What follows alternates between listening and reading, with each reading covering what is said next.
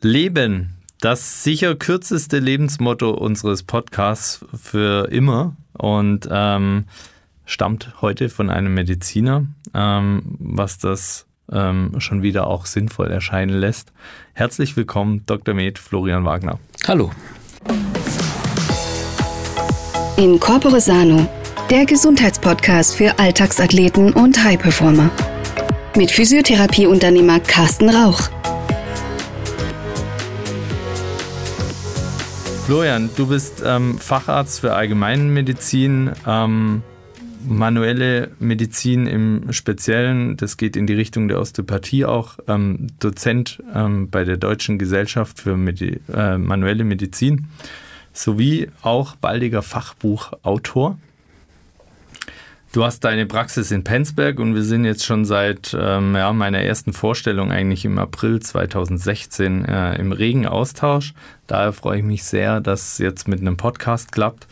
Und ähm, bei so einem vielseitig aufgestellten Menschen stellt sich mir ähm, meine Eingangsfrage: Alltagsathlet oder High Performer? Irgendwo dazwischen, übertaktet.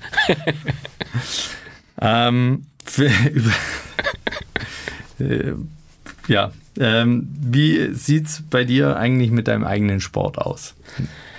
Ja, ähm, man wird älter, also ich bin dieses Jahr 50 geworden, sagen wir bis vor sagen wir, zwei, drei Jahren sehr, sehr viel täglich. Ähm, viel Crossfit gemacht, komme ursprünglich vom Boxen. Ähm, habe dann eine Sportverletzung gehabt und bin dann eigentlich über den Reha-Sport, über das Bouldern zum Crossfitten gekommen. Das habe ich bis vor zwei Jahren sehr intensiv gemacht, eben zwei, drei Jahren. Ja, und dann wurde der Beruf immer mehr und mehr und jetzt schaffe ich es noch, sagen wir, dreimal die Woche bis in meiner Garage Gewichte durch die Gegend lupfen. Und tatsächlich, was ich bis vor zehn Jahren auch für unmöglich gehalten habe, bin ich mehr und mehr zum Yoga gekommen. Das ist das, was ich wahrscheinlich am regelmäßigsten mache, immer so in kleinen Einheiten für eine halbe Stunde. Da schaue ich, dass ich auch jeden zweiten Tag irgendwie unterbringe. Meistens vor dem Schlafengehen, meistens sehr spät. Spannend war dann Boxen ähm, Leistungssport oder? Nee, dazu war ich viel zu untalentiert, aber es ist eine großartige Sportart, weil es eben sehr viel äh, vielseitig ist, viele Elemente verbindet, Koordination, Schnellkraft, aber auch Ausdauer. Ja. ja. Eigentlich, wie viele Kampfsportarten beinhalten die auf kleinem Raum sehr viele Elemente, die wichtig sind, ja, gut sind in der Kombination. Sehr gut. Ähm, vielleicht steigen wir mal bei deinem, bei deinem Studien ein. Ähm, wie kamst du zu deinem Medizinerberuf? Es war tatsächlich alternativlos. Es war schon, seitdem ich mich erinnern kann, dass ich ähm, irgendwas werden wollte, immer Arzt. Ja. Gab es da irgendwie eine Vorprägung in der Familie, fünf Ärzte oder? Überhaupt nicht. Ich komme aus einem reinen Juristenhaushalt. Der letzte Arzt ist, glaube ich, aus dem 19. Jahrhundert. Es gab auch nur einen einzigen. Okay. Ja. ja. Sehr lange her. Und dann aber so zielstrebig ähm, verfolgt, dass du gesagt hast, das ist mein Berufswunsch und ja. äh, dem gehe ich nach. Ja. Sehr schön für die Leidenschaft, ähm, merkt man dir auch an, wenn man mit, mit, mit dir zusammenarbeiten darf. Ähm, warum hast du dich für die Allgemeinmedizin entschieden und ähm, nicht für irgendeinen anderen Fachbereich? Das ist eine Entwicklung, die letztendlich kam. Ich bin angetreten, um tatsächlich Herzchirurg zu werden das war immer so während dem Studium mein Ziel. Das habe ich dann auch ähm, 1999 angefangen. Ähm, das hat sich dann irgendwann für mich persönlich erledigt gehabt. Also ich war zuerst in München, dann ähm, in Bonn und dann in Hamburg. Und irgendwann habe ich gemerkt, dass mir diese Konzentration auf ein kleines Fachgebiet zu wenig war. Also ich wollte tatsächlich mehr wissen als nur das Herz, das kannte ich dann relativ intensiv. Und dann bin ich in die Unfallchirurgie gegangen, abdominelle Chirurgie und dann irgendwo in die innere Medizin, habe noch Kinderheilkunde gemacht. Und dann irgendwann war ich fast automatisch Allgemeinarzt. Und dann bin ich noch in die Praxis gegangen. Und damit konnte man dann viele Dinge, die einem im Leben wichtig waren, Familie kam, ja, Sport immer interessiert, ähm, einfach miteinander verbinden, was vorher im Klinikalltag weniger möglich war. Und tatsächlich halt dieses Breite, dieses tatsächlich von Kopf bis Fuß und dann eben auch noch die psychischen Elemente dazu. Das hat mir recht gefallen, so dass ich dann dabei geblieben bin. Ja. Mhm. Also von der Hochspezialisierung tatsächlich den Schritt in die andere Richtung, in die Verallgemeinerung. Ja, ich habe es auch nie bereut.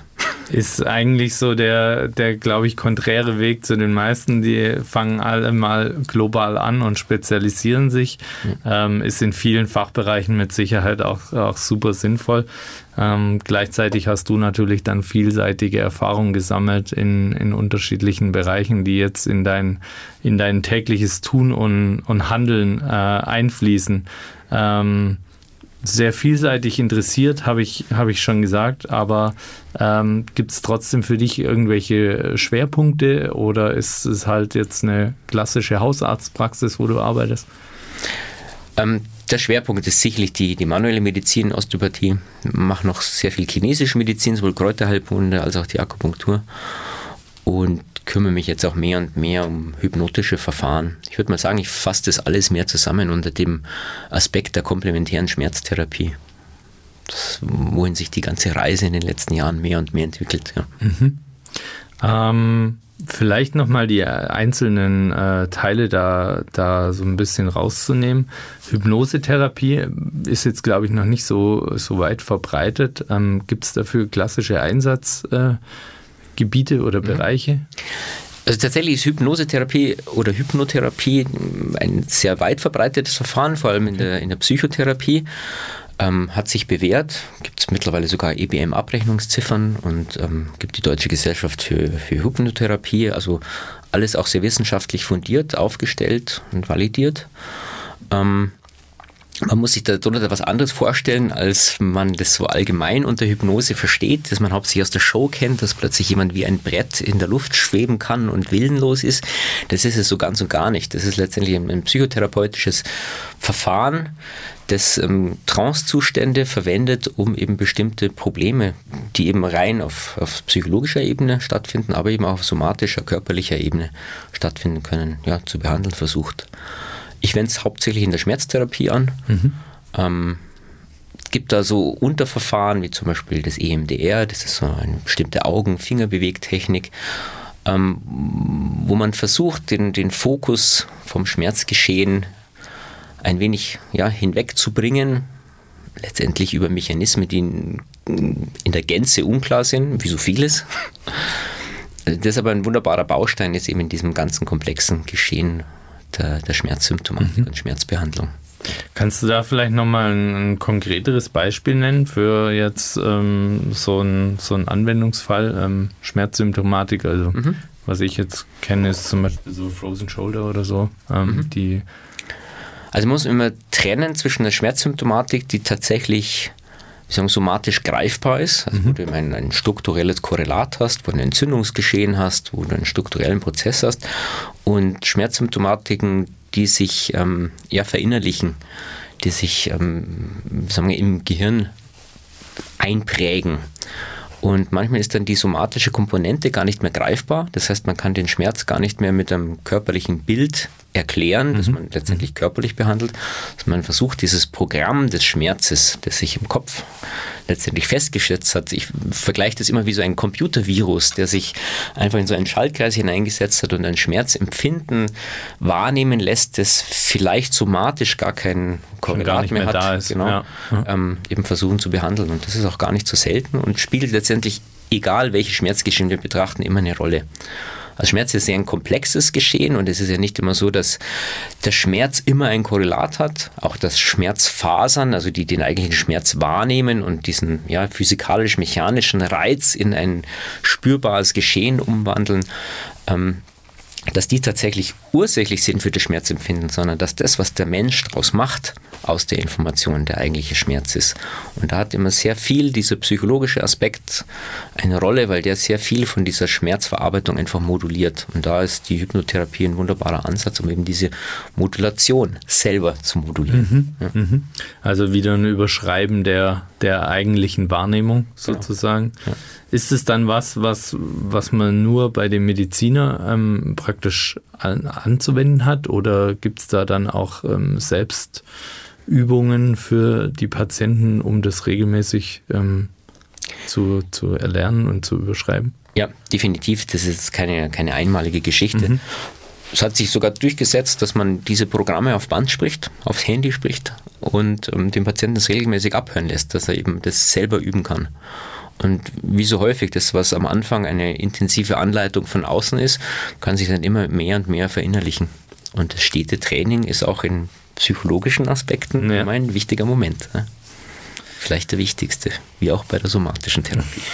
Ja, das sind natürlich unsere Schnittpunkte, wo wir auch beide ähm, Verfechter ähm, sind in unseren Einrichtungen jeweils, dass ähm, eben die Eigenverantwortung und das, das, äh, ja, das eigene Beüben dann doch auch immer mehr in den Vordergrund rutscht, um so ähm, auch Therapie und Therapeuten unabhängig äh, irgendwie als Patient zu werden.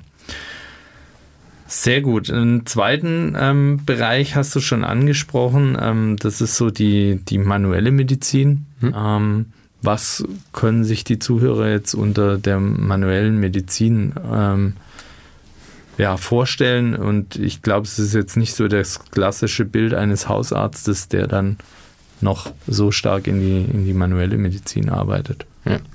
Also grundsätzlich, was kann man sich unter manueller Medizin vorstellen? Ähm, wir versuchen mit unseren Händen bestimmte Probleme, die sich ja meistens als gestörte Funktion oder als Schmerzsymptomatik ausdrücken, ähm, wiederherzustellen. Im Allgemeinen spricht man äh, als die Diagnose, die wir manualmedizinisch behandeln, von dem, was man eine Blockierung nennt in der Fachsprache eine reversible segmentale hypomobile Dysfunktion. Letztendlich ist es das, dass der Patient merkt, ein Gelenk bewegt sich nicht mehr so gut, eine muskuläre Struktur tut weh bei Bewegung, ähm, man ist in seinem Bewegungsradius eingeschränkt und das versuchen wir mit bestimmten Handgriffen nach einer entsprechenden Diagnostik dann einfach wiederherzustellen. Ja.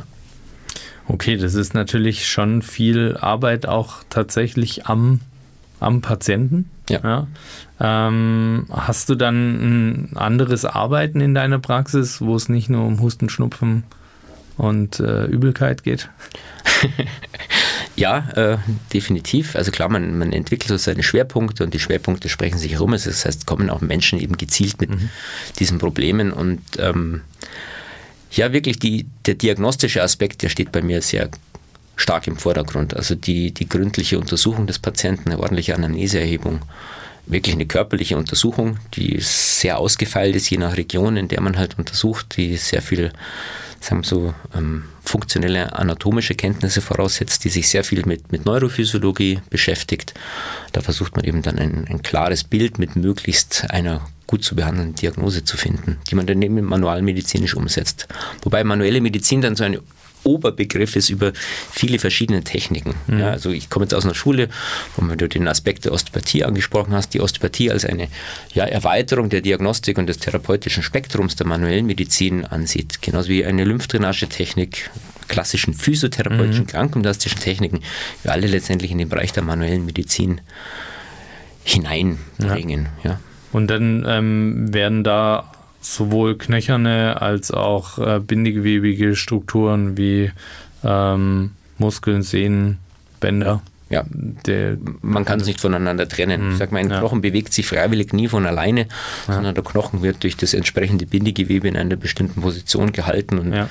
durch entsprechende Muskeln, die wieder durch Nerven angesteuert werden und von Arterien versorgt werden und durch Lymphgewebe in dem Stoffwechsel ähm, versorgt werden, mhm. eben angesteuert. Du hast schon ähm, so ein bisschen die ausführliche Anamnese angesprochen. Mhm. Ähm, wie, wie kann ich mir jetzt so, eine, so einen klassischen Aufbau einer Behandlung vorstellen? Ähm, der Patient kommt letztendlich mit einer, mit einer Problematik äh, mhm. zu dir. Was sind da so wichtige Vorgehensweisen mhm. für dich? Also es ist ja tatsächlich meistens ein sehr komplexes Geschehen, weil wir jetzt mal in, in der Allgemeinmedizin oder in der manuellen Medizin im Bereich so der primäre Ansprechpartner sind. Und hinter mal vorerst funktionellen Störungen kann sich ein ganzes Sammelsurium an Differentialdiagnosen verstecken.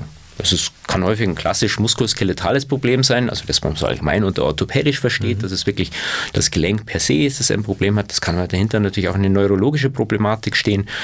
Es können ganz viele Störungen aus den Organen, aus dem sogenannten viszeralen System kommen. Es können Verschaltungen ganz komplex mit dem Kraniomandibulären, also mit dem Kausystem, mit dem Sehen, mit dem Hören, mit dem Gleichgewichtsorgan passieren, die sich tatsächlich über den ganzen Körper verschalten. Und dann ist es eben interessant, die Ursache zu finden, warum der Patient ein Problem hat. Und das setzt eben eine sehr genaue Anamnese heraus, eine genaue körperliche Untersuchung. Diese ganzen Verkettungen oder Vernetzungen, die ein Körper so bieten kann, eben rein biomechanisch, funktionell anatomisch betrachtet oder neurophysiologisch betrachtet, ähm, ergeben kann. Mhm. Und dann, wenn es praktisch zur, zur Behandlung kommt, ähm, dann wird es direkt äh, im Anschluss ähm, mit versorgt, sozusagen von dir. Tatsächlich ist das nicht immer möglich. Das kommt immer darauf an, wie komplex die Gestaltung mhm. ist und wie sehr Diagnostik man machen muss. Manchmal ist es ja auch ein scheinbar komplexes Problem, kann sich dann auf Einblockierungsgeschehen reduzieren, das man löst und dann ist der Patient erfolgreich behandelt. Das gibt es auch ähm, würde ich jetzt nicht als den Normalfall betrachten. Ähm, meistens muss man schon dann eine ordentliche Diagnostik hinterher schieben. Das kann eine Laboruntersuchung sein, das kann eine bildgebende Diagnostik sein, das kann eine Überweisung zum Spezialisten sein. Also je nachdem, was da eben sich bietet. Und mm, klar, in der Verantwortung des Arztes liegt dann immer differenzialdiagnostisch die möglichst gefährlichen Dinge, lebensbedrohlichen Situationen eben auszuschließen, mhm. bevor man dann das grüne Licht geben kann, dass auch tatsächlich manualmedizinisch behandelt werden kann. Das ist ja. aber der, immer der oberste Grundsatz, dass letztendlich jede Form von Differentialdiagnosen, die eben gegen eine manuelle Medizin sprechen, ausgeschlossen werden muss. Ja. ja. ja. Das kennen wir natürlich auch nochmal, also auch wenn die Patienten ähm, vorher schon beim Arzt waren, unabhängig wo sie da waren, ähm, testen und untersuchen wir natürlich auch nochmal auf solche Sachen, weil es kann sich ja vielleicht auch mal was an einem Tag zeigen und am nächsten Tag nicht oder umgekehrt. Ähm, von dem her ist es ein, ein, für uns bekanntes Vorgehen. Was sich ähm, auch noch deckt, äh, ziemlich zu, zu unserer Arbeit, ist so der, der Anspruch dann danach äh, an Training und Bewegung. Ähm, Du hast schon angesprochen, ähm, Kampfsport ist äh, eine der Optionen, ähm, hm. also die man jetzt vielleicht nicht jedem empfehlen kann, hm. aber es ist ein sehr vielseitiges ähm, Bewegungsthema. Gibt es irgendwas, wo du, wo du deinen Patienten generell empfiehlst und sagst, ähm, mit den, den Übungen kommen sie weiter oder mit irgendwelchen Bewegungsprogrammen? Mhm. Ich würde sagen, da ist die Schnittstelle eben zu uns ganz wichtig. Also mhm. ihr habt letztendlich das Know-how und die, die Umsetzungsmöglichkeiten für das, was den meisten Menschen fehlt, sie wieder in die Bewegung zu bringen und zwar kontrolliert in die Bewegung zu bringen.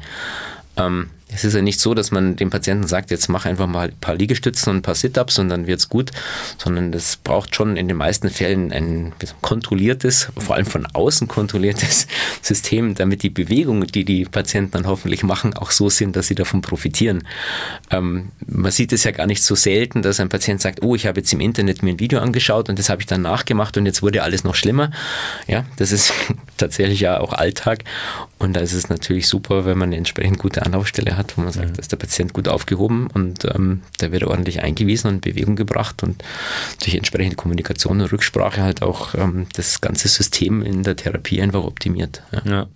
Da hast du jetzt schon was Wichtiges angesprochen. Ich glaube, die, die Eigen- und ähm, Fremdwahrnehmung, was Bewegungsqualität angeht, ja. ist ein, ein, entscheidender Faktor. Deswegen ist es uns auch so wichtig, dass wir mit draufschauen beim Patienten und ähm, gegebenenfalls Korrekturen geben können, ähm, weil die Patienten häufig doch davon ausgehen, dass sie ja eigentlich alles richtig machen. Ja. Das ähm, ja, ist, ein, ist ein wichtiger Punkt. Siehst du da auch so die Schnittstelle dann ähm, zu, zu unserem Bereich, zur Physiotherapie? Ähm, oder wie differenzierst du da nochmal, dass du sagst, Mensch, da gebe ich gern ab und ähm, äh, dürfen sich die, die Therapeuten damit ähm, kümmern? Tatsächlich, ähm, in der Umsetzung der Therapie würde ich jetzt gar nicht so sehr trennen. Ich würde mal primär sagen, die ärztliche Aufgabe ist mal eine klare Diagnose nach entsprechender Differentialdiagnose zu stellen und dann halt letztendlich die Bahn freizugeben, ähm, physiotherapeutisch zu behandeln.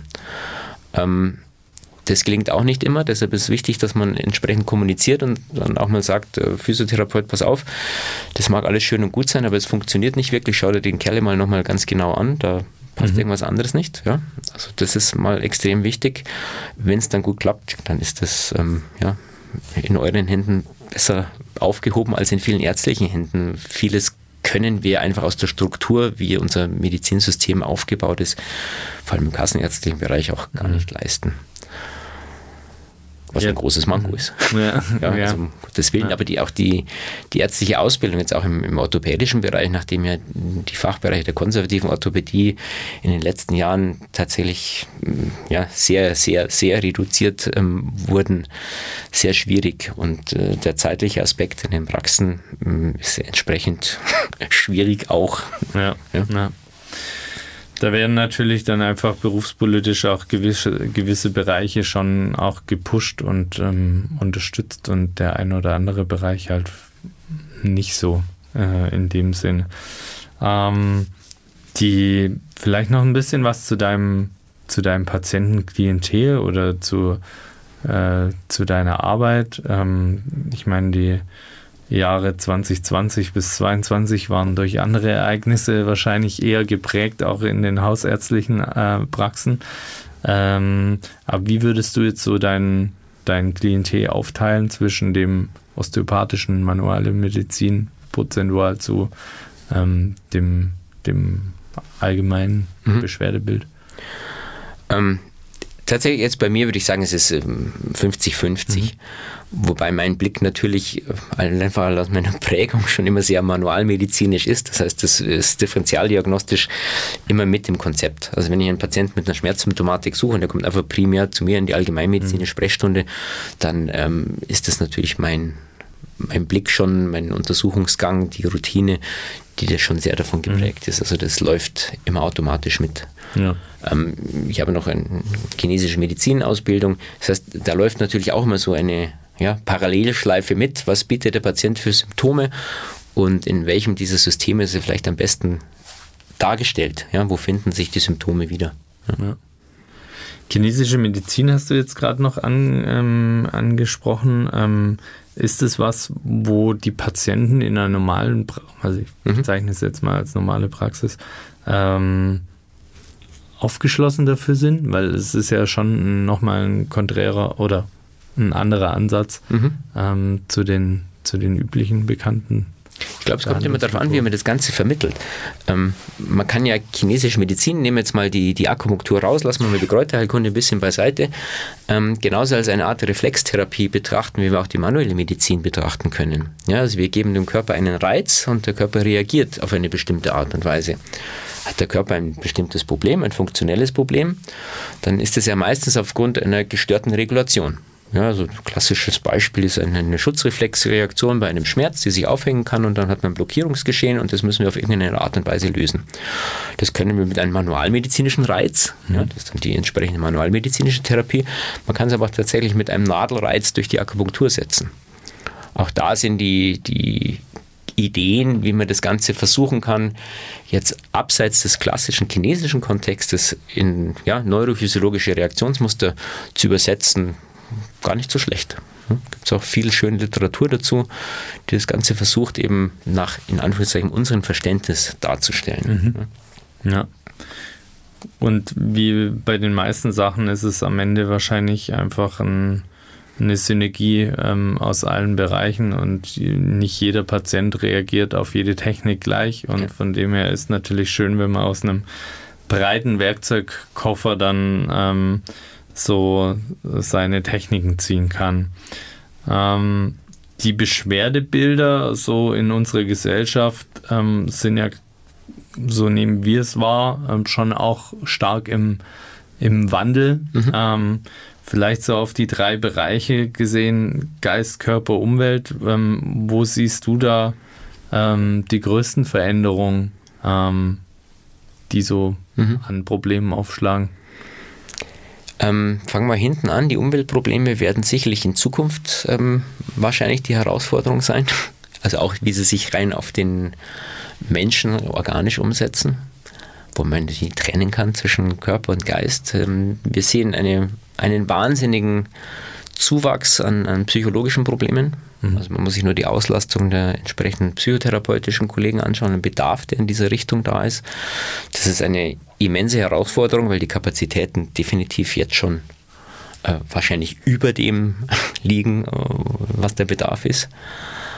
Und ähm, rein körperlich ja, verlagern sich die Probleme auch erkennbar in der letzten Zeit. Ich würde mal sagen, so in den letzten fünf Jahren jetzt rein manualmedizinisch betrachtet, werden früher die hauptsächlichen Diagnosen, so die, die Dysfunktionen der Lendenwirbelsäule vom, vom SEG, vom Sacroiliakalgelenk waren, verlagert sich alles mehr und mehr nach oben. Also gerade der cervicothoracale Übergang, mhm. die oberen Kopfgelenke, Halswirbelsäule, also das, was wir Cervicocephalus-Syndrom nennen oder Cervicobrachialgien nennen, also die Schulter-Arm-Syndrom über den ganzen Kopfschmerz, Gleichgewichtsstörung, Symptomatik, die wird tatsächlich mehr und mehr hat sicherlich einen Zusammenhang mit sitzender Tätigkeit am Computer, unser praktisch Umgewöhnen in die ganze Arbeit am Tablet, an kleinen Handys, an Smartphones. Es hat sich gefühlt alles mehr in die obere Körperhälfte mhm. verlagert. Ja, während man früher, sagen wir, seine, seine osteopathischen oder manualmedizinischen Tage hauptsächlich mit Deblockierung von Lendenwirbelsäulen und SEGs verbringt, gibt es heute ganze Tage, wo man ausschließlich die oberen Kopfgelenke oder den cervicothoracalen Übergang, also den Übergang von Halswirbelsäule zu Brustwirbelsäule behandelt. Ja. Vielleicht noch mal kurz ähm, eingehend auf ähm, das Zukunftsthema ähm, Umwelt ähm, hast du angesprochen. Wo siehst du da die, die Herausforderungen oder die, die Einflüsse, die das ähm, Umweltthema nehmen wird auf unseren Körper? Also Umwelt ist ja erstmal ein, ein, sehr großes Thema. Was ist als Umwelt? Also Umwelt ist auch die Anforderung des Berufs in unserem Alltag. Ja, also man muss so die letzten ähm, Jahre eben anschauen, dass viele Menschen einfach im Homeoffice saßen. Ähm, Homeoffice hat viele Vorteile, aber viele Nachteile. Tatsächlich die Stressbelastung der eigentlich allseits Erreichbarkeit, weil man immer wusste, sein Gegenüber sitzt daheim irgendwie greifbar vor dem Computer oder am Smartphone. Und wenn ich ein Problem habe, dann kann ich das zwischen, sagen wir mal, 6 Uhr morgens und 22 Uhr abends in irgendeiner Form transportieren, hat schon die Menschen wahnsinnig in eine ganz neue Belastung psychischer Art und Weise gesetzt. Also genau dieses, dieses Ich bin immer und überall erreichbar, ich kann mich nicht mehr abgrenzen. Wie lerne ich damit umzugehen, auch mal Nein zu sagen oder ein Gerät auszuschalten, um eben dann erst wieder am nächsten Tag um 8 Uhr erreichbar zu sein? Was jetzt vielleicht für viele ganz einfach ist, ist aber auch für viele sehr schwer und hat zu tatsächlichen Belastungsproblemen geführt. Mhm. Also das wäre so ein Aspekt der Umwelt. Ja. Umwelt sehe ich auch so ein bisschen das Thema Ernährung oder Ernährungsextremen ähm, mhm. äh, konfrontiert. Ähm, was ähm, fällt dir da auf? Gibt es da auch Veränderungen? Sehr viel hat wahrscheinlich auch mit den medialen Einflüssen zu tun. Also wir leben ja natürlich in einer Zeit, wo jegliche Form von Information aus allen möglichen Richtungen jederzeit ähm, abrufbar ist und in einer extrem hohen Taktung, was die Bedürfnisse nach Neuem ähm, bringt, natürlich auf die Menschen einströmt in allen Extremen. Also ob das jetzt von der ketogenen über die vegane, die Fruitara, die vegetarische oder die Allesfresser oder die Karnivoren betrifft, ja, man kann sich praktisch, ähm, wenn man im Internet einfach mal Ernährung eingibt, in allen Extremen austoben sodass das, was normal ist, ähm, mehr und mehr am Menschen wahrscheinlich vorbeigeht, weil wir gar nicht mehr wissen in vielen Bereichen, was eigentlich eine normale Ernährung ist. Ja?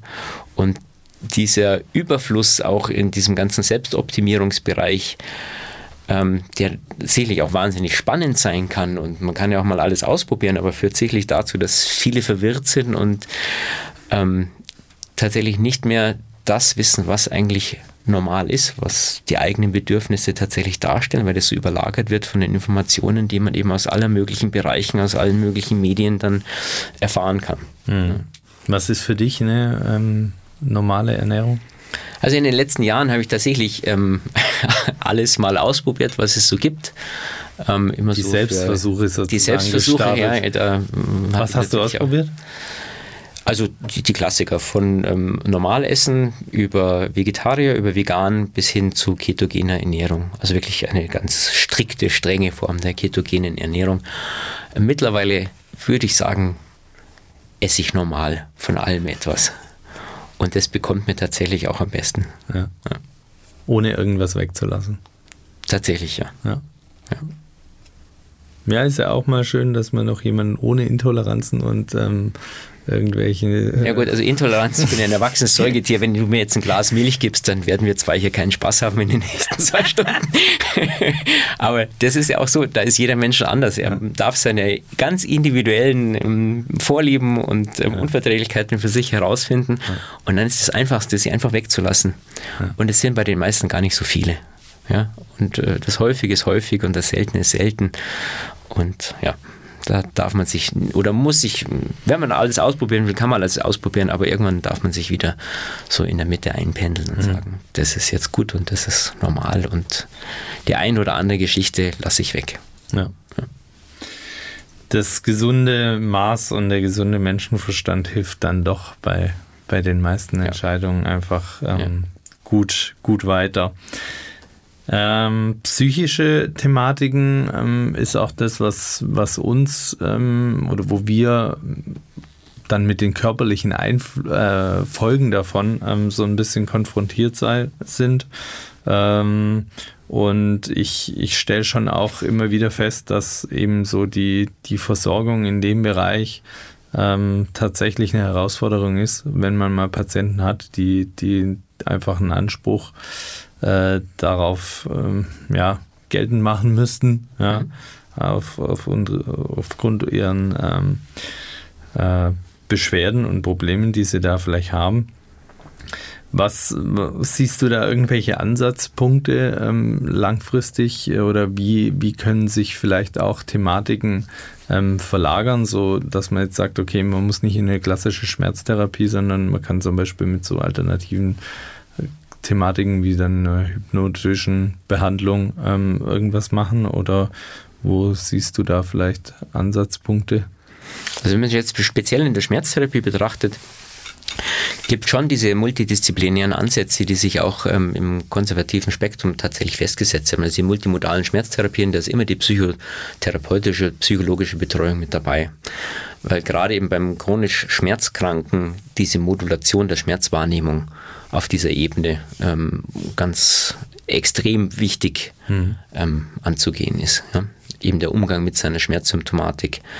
Da gibt es auch sehr viele interessante Arbeiten, wie Schmerz und wie seelisches Empfinden in welchen Arealen des Kopfes im Grunde fast in den gleichen Regionen verarbeitet wird. Und ähm, auch wenn es jetzt noch nicht der endgültige Stand der Wissenschaft ist, den es sowieso nie geben wird, so ist doch ganz interessant zu sehen, dass das in sehr vielen Bereichen parallel läuft. Und dann wäre es ein arges, wenn man letztendlich die Seele vom körperlichen Schmerzempfinden trennt. Der seelische Schmerz und der körperliche Schmerz haben extrem häufig vielleicht die gleichen Ursachen. Mhm. Ja, ja. Auch da hast du es schon angesprochen ähm, beim Thema Körper. Ähm, es verlagert sich alles so ein bisschen von vielleicht ähm, den klassischen Lendenwirbelsäulenbeschwerden äh, hin Richtung ähm, zervikogene Beschwerden, also Thematiken, die im Hals-, Kopf-, Kiefer-Bereich ähm, ähm, stattfinden. Ist auch so ein bisschen ein, ein Steckenpferd von dir ähm, und wo du dich ähm, viel mit beschäftigst.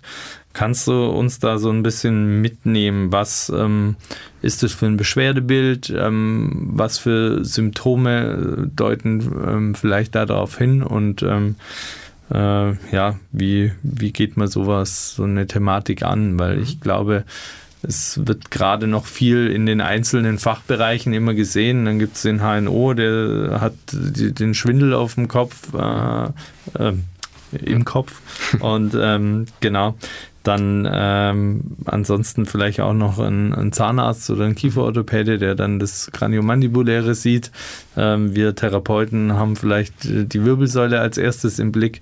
Mhm. Ähm, nehmen uns da mal gern mit mhm. ähm, in das Beschwerdebild mit rein ist tatsächlich ein relativ komplexes Beschwerdebild, weil es äh, aus ganz vielen Mischformen besteht. Also es gibt so einen ganzen Symptomenkomplex, hm, fasst man unter dem Namen eben Cervicocephalis-Syndrom zusammen, gibt sogar auch ein ICT-Code ähm, dafür. Letztendlich ist immer der Schulter- Nacken, Kopfschmerz, so zentrale Rolle, das den Kiefergelenkschmerz mit den entsprechenden Dysfunktionen im Bereich, natürlich in der Halswirbelsäule die eingeschränkte Beweglichkeit oder die schmerzhafte Beweglichkeit, kann tatsächlich auf die Gleichgewichtssymptomatiken übergehen, wobei man da den Überbegriff des Schwindels ganz vorsichtig benennen sollte, weil es sind letztendlich Gleichgewichtsstörungen, ähm, die ganz unterschiedliche Ausdrucksformen haben können. So ganz grob kann man mal trennen zwischen einem Drehschwindel und einem Schwankschwindel. Der Drehschwindel hat in den seltensten Fällen Platz im Cervicocephalensyndrom. Das ist meistens tatsächlich ein, ein Problem des Gleichgewichtsorgans und gehört definitiv in die Hände des HNO-Arztes oder des Neurologens zur Abklärung. Der Schwankschwindel oder die Unsicherheit beim Gehen, das ist jetzt etwas, was differentialdiagnostisch auch für den Manualmedizin aufgrund einer Dysfunktion der Halswirbelsäule interessant sein kann. Ähm, wir haben die Probleme mit dem Hören, mit Hörstörungen, mit Hallhören, mit äh, Geräuschen, die das Hören stören können. Wir haben das Problem tatsächlich auch mit den Augen, dass die Fokussierung schwer sein kann, vor allem Richtung Abend, wenn man muskulär erschöpft ist. Also es ist ein, ein sehr, sehr buntes Bild, über dem immer über allem steht, dass differentialdiagnostisch mal alles, was fachgebunden, fachspezifisch sein kann, ausgeschlossen werden muss. Also diese ganzen klassischen viszeralen Interaktionen, die muss man definitiv vorher abklären, bevor man manualmedizinisch denkt. Mhm. Letztendlich ist immer der Ansatz, dass man vieles eben auch auf Haltungsprobleme, vor allem im Bereich der oberen Kopfgelenke. Da sprechen wir also von dem Übergang, wo der Kopf auf der Halswirbelsäule sitzt. Da nehmen wir immer so die obersten zweieinhalb Wirbelkörper noch mit dazu was ein sehr komplexes System ähm, letztendlich der Steuerung der Haltefunktion des Kopfes ist, extrem verschaltet mit dem Gleichgewichtsorgan, extrem verschaltet mit der ganzen Kieferöffnungs- und Schließmuskulatur, verschaltet mit der ganzen Augenmuskulatur ist, ähm, ja, in, einen, in ein Paket hinein. Ja. Wann ist der, wann ist der Arzt da der, der richtige Ansprechpartner oder welcher Arzt ist da vielleicht der, der deiner Meinung der richtige Ansprechpartner? Mhm. Also definitiv sollte es am Anfang der Allgemeinarzt sein, der versuchen sollte herauszufiltern, wo tatsächlich das Problem liegt in diesem wirklich komplexen mhm. Symptomkomplex.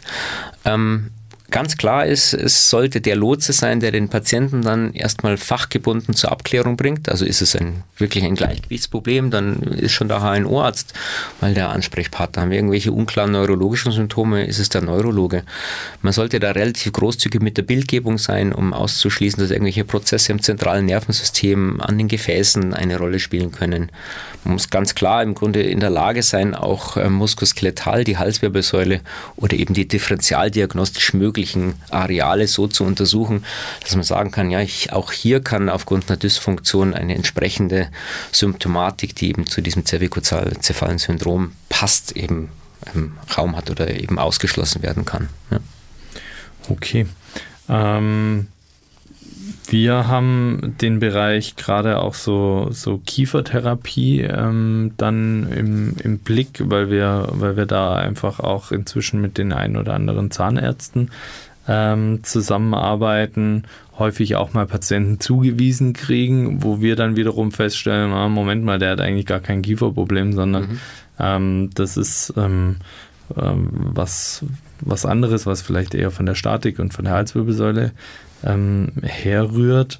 Ähm, Gibt es da ähm, auch für die ärztliche Seite noch ähm, praktisch weiter Bildungsmöglichkeiten, ähm, wo man wirklich sagen kann, okay, da, ähm, da kann sich fortgebildet werden, mhm. weil ich, so wie ich es wahrnehme, ist es einfach noch nicht so äh, klar definiert, wer kümmert sich jetzt darum mhm. oder ja ist tatsächlich auch ein großes Problem, weil eben wer kümmert sich darum, das eigentliche Problem ist. Mhm. Wenn man sagt, der Allgemeinarzt hat die Lotsenfunktion, dann ähm, würde man postulieren, dass jeder allgemein ärztlich tätige Kollege eine Grundausbildung auch in manueller Medizin haben sollte, um in der Lage zu sein, ein Kiefergelenk und eine Halswirbelsäule entsprechend mhm. zu untersuchen. Ja. Gleichzeitig hast du es vorhin schon angesprochen, so die, die Taktung ja. macht es ja komplett nicht möglich. Schwierig, ja. Oder schwierig. Definitiv ja. schwierig, ja. ja. Es ist von der Ausbildung her, es ist zeitaufwendig, mhm. es ist teuer, man muss die entsprechende Motivation haben. Die Ausbildung gibt es, es gibt ähm, sehr gute Schulen, wo man ähm, die Zusatzbezeichnung für manuelle Medizin machen kann. Aber es ist eine sehr aufwendige, Untersuch äh, eine sehr aufwendige ähm, Ausbildung, die kostet Geld, die kostet Zeit und letztendlich bildet sich das in dem jetzigen System vor allem im kassenärztlichen Bereich, nicht ab. Mhm. Und das lässt sich dann zeitlich eben auch schwer umsetzen. Und das ist das große Manko. Ja. gerade eben über dieses Taktungsgeschehen und die entsprechende Vergütung, vielleicht die eine oder andere Untersuchung schon ganz Basis eben in einer allgemeinärztlichen Praxis vielleicht nicht durchgeführt wird, die aber dann eben die Lotsenfunktion, wohin soll die Reise gehen, wo ist der Patient am besten aufgehoben, dann eben unmöglich macht. Mhm. Ja. Ähm, Gibt es da Untersuchungen schon, was für eine hohe Durchdringung ähm, so eine, so eine zervikogene Problematik ähm, in, der, in der Gesellschaft oder in den Beschwerdenbildern gibt?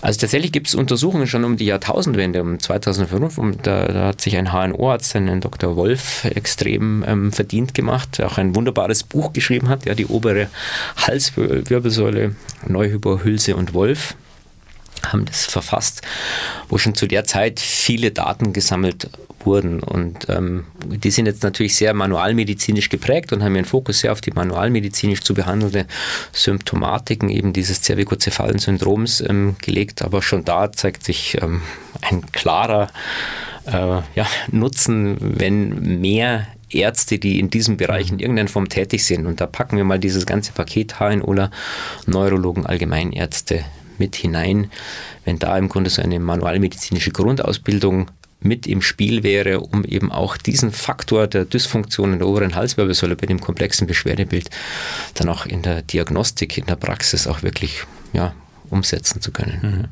Mhm. Ja. Aber dann, dann kann man jetzt nicht sagen, okay, das sind schon so und so viel Prozent der, der orthopädischen Beschwerdebilder an der Wirbelsäule gehen auf, auf sowas zurück im Verhältnis jetzt zum Beispiel zur Lendenwirbelsäule, dass man auch an Zahlen merkt, okay, das hat sich entsprechend verlagert.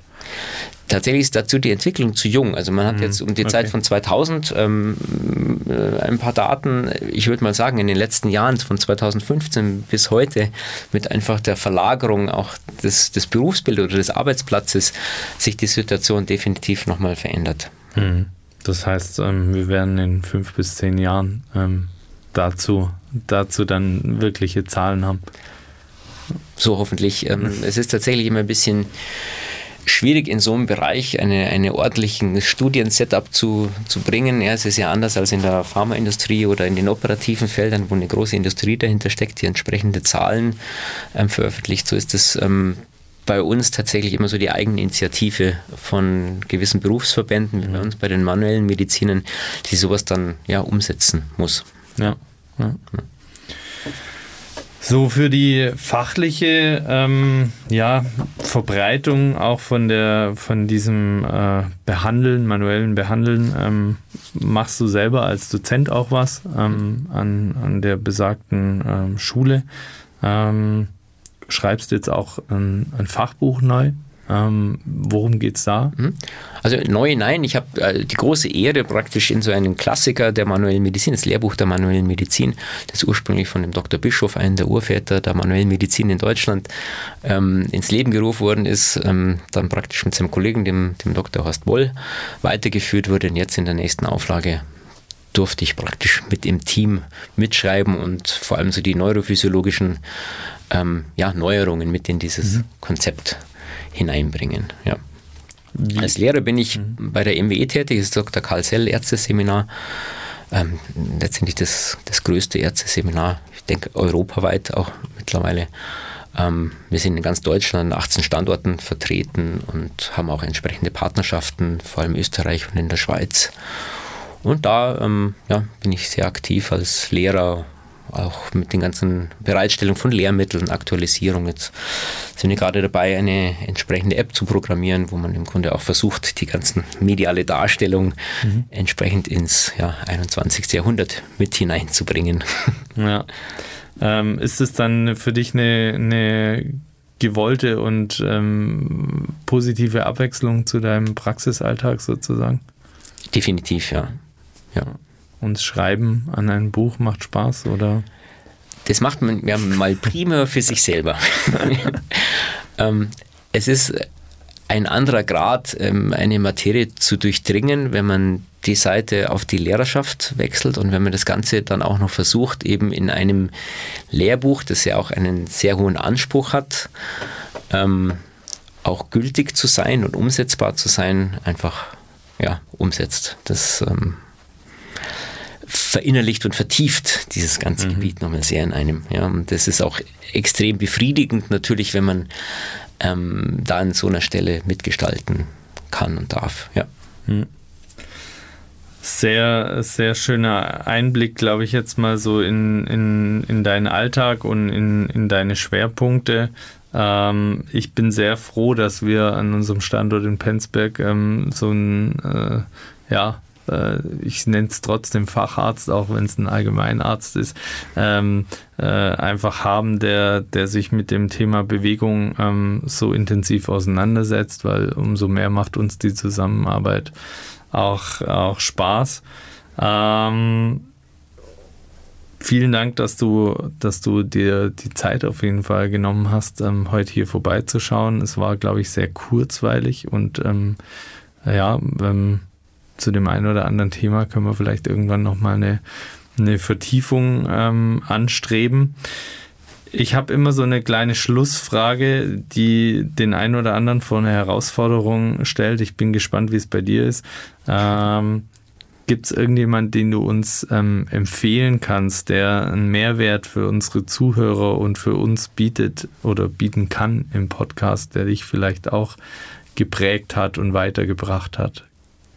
Ich würde jetzt mal primär Laoze sagen, aber der ist schon tot.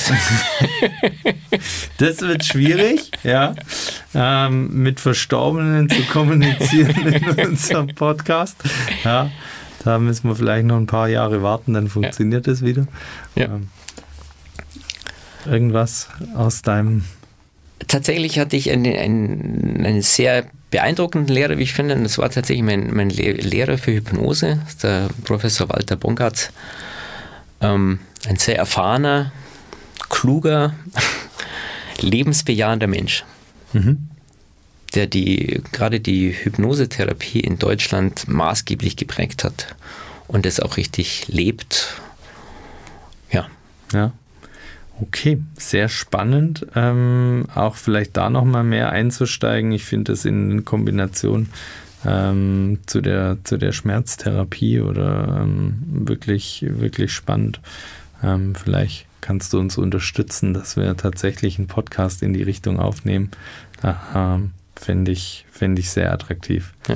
Vielen, vielen Dank, dass du da warst und ähm, freue mich auf die weitere Zusammenarbeit mit dir und Vielen Dank, Carsten. Ja, wir haben noch ein paar gemeinsame Projekte. Bin ich gespannt bei der Durchführung. Fortsetzung folgt dann hoffentlich. Sehr Danke gut. dir. Vielen Dank. Das war in Corpore Sano, der Gesundheitspodcast für Alltagsathleten und High-Performer. Mit Physiotherapieunternehmer Carsten Rauch. Dir hat diese Folge gefallen? Dann zeig es uns mit deiner Bewertung bei Spotify und Apple Podcasts. Bis zum nächsten Mal.